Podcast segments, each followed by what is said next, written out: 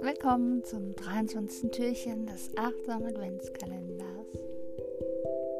Hinter diesem verbirgt sich der Impuls, heute einmal drei Dinge zu sammeln aus der Natur. Vielleicht machst du einen Spaziergang dazu oder gehst in deinen Garten und sammelst drei Dinge wie vielleicht ein Blatt, ein Stein, oder ähnliches. Es geht auch gar nicht darum, hier was Besonderes zu finden, sondern eher seinen Geist, seinen Blick für die kleinen Dinge zu öffnen.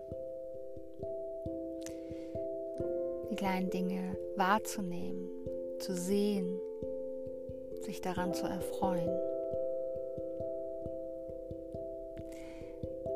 Ich wünsche dir gutes Gelingen und eine schöne Erfahrung mit dieser Übung.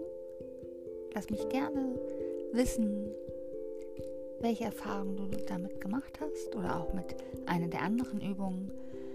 Ich wünsche dir einen schönen Tag und einen gemütlichen Abend. Deine Steffi.